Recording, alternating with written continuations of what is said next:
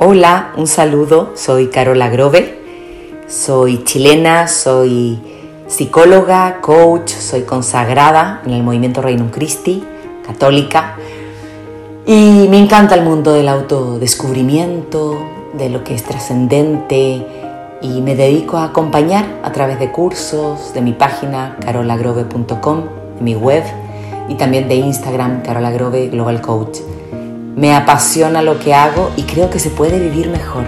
Y que la famosa frase tan cliché de sé la mejor versión de ti realmente se necesita y es posible.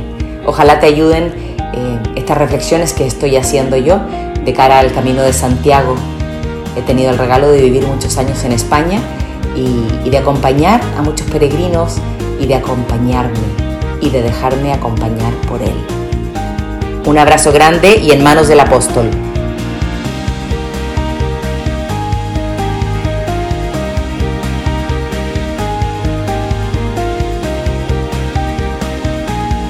Y hemos llegado a Santiago y le hemos dado el abrazo al apóstol.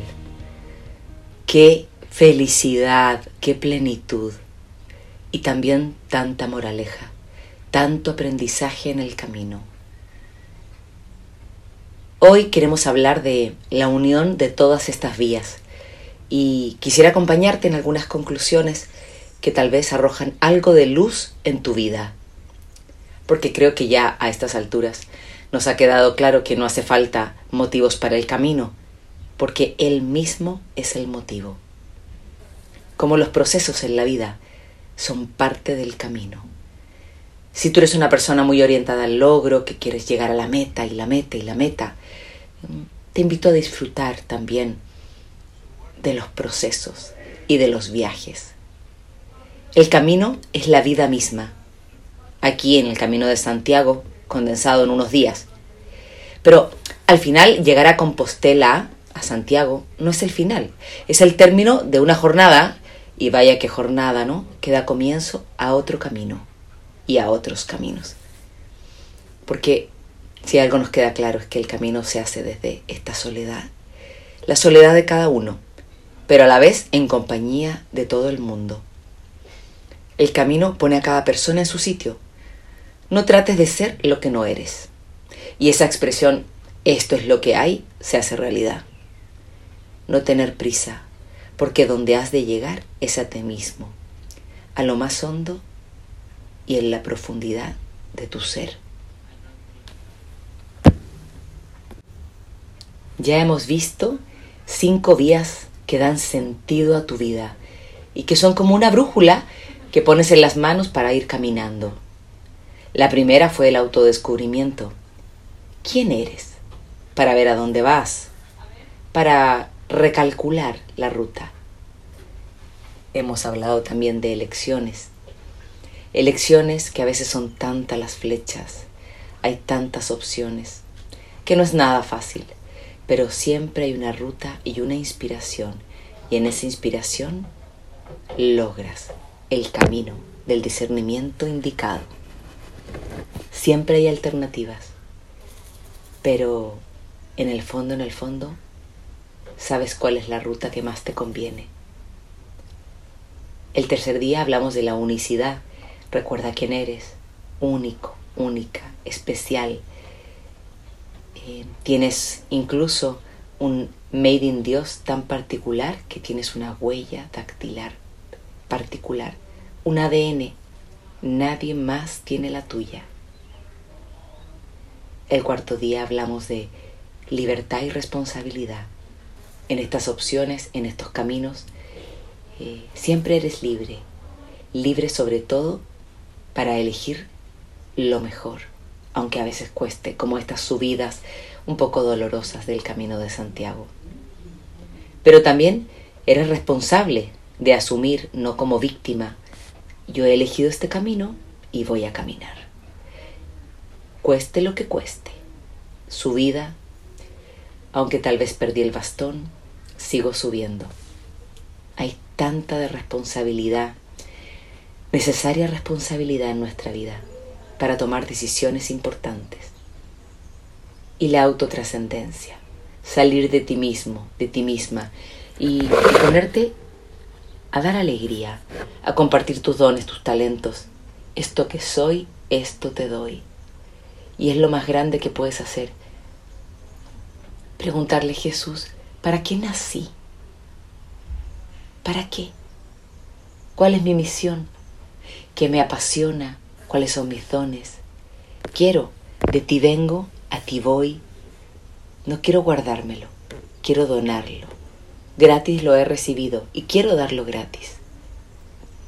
Estas cinco vías son más flechas en el camino, más conchas en el camino que te llevan a Santiago. Al final, a darle el abrazo al apóstol. Al final, a darle el abrazo a Dios. Al final, a darte un abrazo a ti misma, a ti mismo, porque te lo mereces. Has caminado mucho. El buen combate, como dice San Pablo. San Pablo, cuando le escribe a su discípulo Timoteo, la carta 2 Timoteo 4, dice, He luchado el buen combate, he concluido la carrera, he guardado la fe y desde ahora me espera la corona de justicia. Qué gran preparación para decir yo, cuando Dios me quiera llamar a la otra vida, estoy preparado. He hecho todo lo que he podido. De cara a Dios, he cumplido y tengo paz. Él presiente que se acerca al fin. Y, y qué regalo poder estar así de sereno. Cada una de estas vías que hemos hablado, cada una de ellas en algún momento, eh, dan sentido y, y forman parte de tu vida. Yo te invito a que busques este día resumir aquello que aprendiste de este caminar y de estas vías, cinco vías. ¿Cuál es tu conclusión? ¿De cuál necesitas más? Ahondar, profundizar. ¿De cuál estás menos vinculado, vinculada, relacionado? ¿Dónde estás? Puedes hacer este ejercicio de dejar unos minutos en silencio para responder qué vía dio algún sentido en mi vida y en qué aspecto. Y puedes escribirlo. Durante este día del camino, que ya se ha terminado, pero que comienza un nuevo camino, puedes incluso, yo siempre menciono tomar fotos con la mirada, con los ojos. Tratar de recordar cuál ha sido la foto, el paisaje que a ti más impacto te ha generado. Tal vez incluso algún objeto durante el camino que, que descubriste y que expresa un poco cómo vas cerrando este caminar. Este objeto puede representar el sentido de tu vida, tu experiencia. De repente son personas, son objetos, materiales. ¿Con qué te quedas? ¿Qué te llevas de este camino? Recuerda que el camino de Santiago es un camino hacia el interior de ti mismo, de ti misma. Y creo que es un buen comienzo que al terminar este camino de Santiago, de Compostela, y comenzar el camino de tu vida cotidiana, que ya no va a ser cotidiana, porque ahora tiene una nueva mirada, ahora es un sendero diferente. Pero creo que mirarlo desde esta otra y nueva perspectiva te va a ayudar mucho. ¿Cómo quiero vivir? Les voy a dejar esta oración que me encontré, que se llama Mi equipaje. Y dice, mi equipaje será ligero, para poder avanzar rápido Tendré que dejar tras de mí la carga inútil, las dudas que paralizan y no me dejan moverme, los temores que me impiden saltar al vacío contigo, Señor, las cosas que me encadenan y me aseguran. Tendré que dejar tras de mí el espejo de mí mismo, el yo como únicas gafas, mi palabra ruidosa. Y llevaré todo aquello que me que no pesa, muchos nombres con su historia, rostros en el recuerdo, la vida en el horizonte, proyectos para el camino.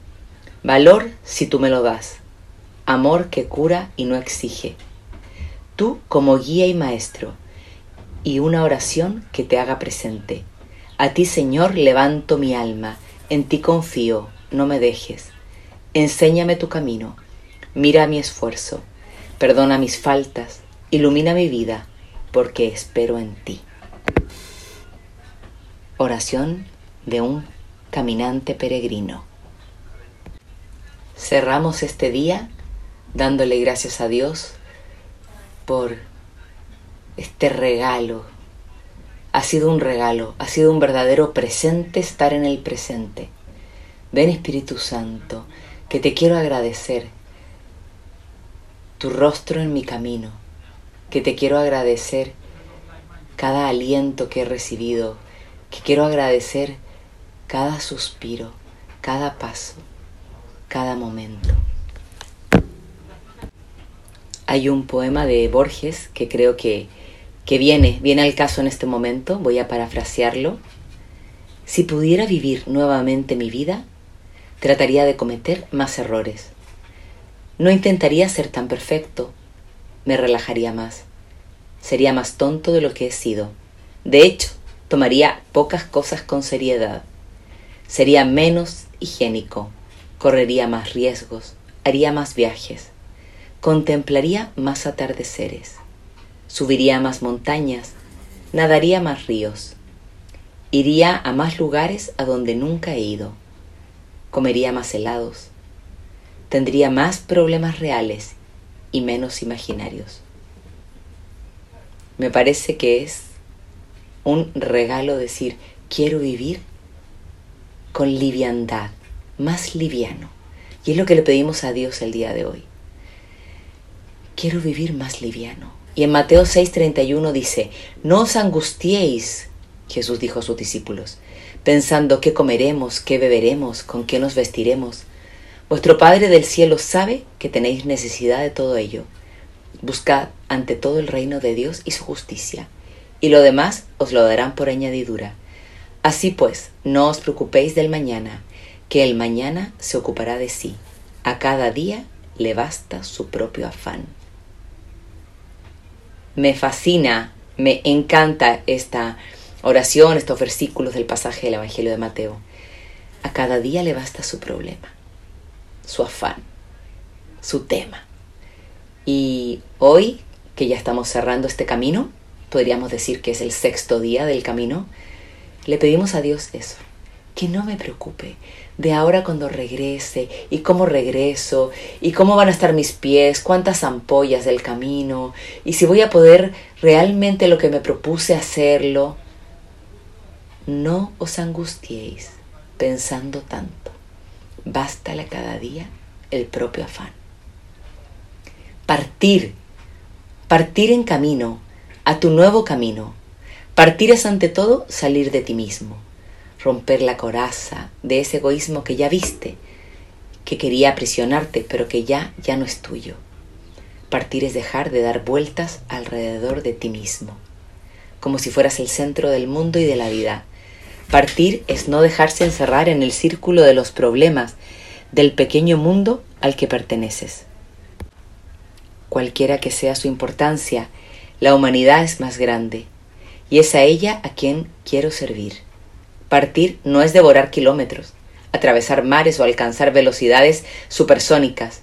Es ante todo abrirse a los demás, descubrirnos, descubrirte, Señor. Ir a su encuentro y a tu encuentro. Es tener el aire de un buen caminante. Gracias, Señor, por este don, por este regalo, por este camino. Y ahora a comenzar el nuevo camino. Buen camino, peregrino, que ahora comienza el que es un poco más real, pero el otro no fue irreal, fue una enseñanza. Ya la tienes, ya la guardas en tu corazón, tal vez en esa vieira, tal vez en esa concha. Tienes tanto que dar. Ala, peregrino, buen camino.